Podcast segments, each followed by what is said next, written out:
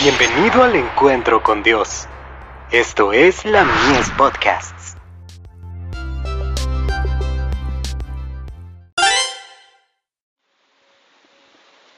La fe por la cual vivo. Miremos arriba. Puestos los ojos en el autor y consumador de la fe, en Jesús, el cual, habiéndole sido propuesto gozo, sufrió la cruz, menospreciando la vergüenza, y sentóse a la diestra del trono de Dios. Hebreos 12, verso 2. Hace varios años, mientras viajaba desde Cristianía, Noruega, a Göteborg, Suecia, tuve la oportunidad de contemplar el crepúsculo más maravilloso que me había sido dado presenciar. Los últimos rayos del sol poniente, oro, plata, púrpura, ámbar y carmesí, esparcían sus resplandores en el cielo, adquiriendo cada vez mayor brillo y abarcando más espacio en los cielos hasta que parecía que las puertas de la ciudad de Dios se habían entreabierto y nos llegaban destellos de la gloria interior. Durante dos horas el maravilloso esplendor continuó iluminando el frío cielo boreal, como un cuadro pintado por el artista maestro sobre el lienzo cambiante de los cielos.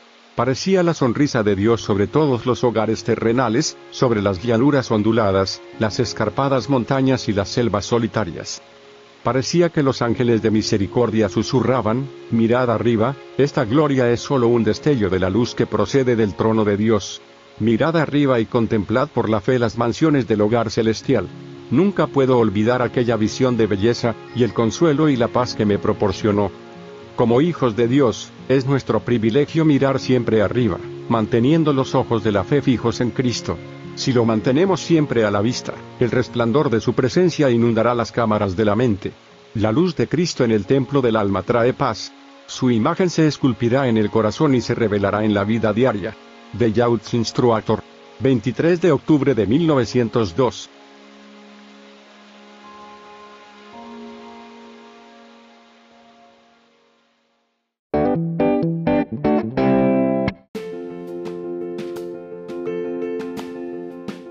Visítanos en www.ministeriolamies.org para más contenido.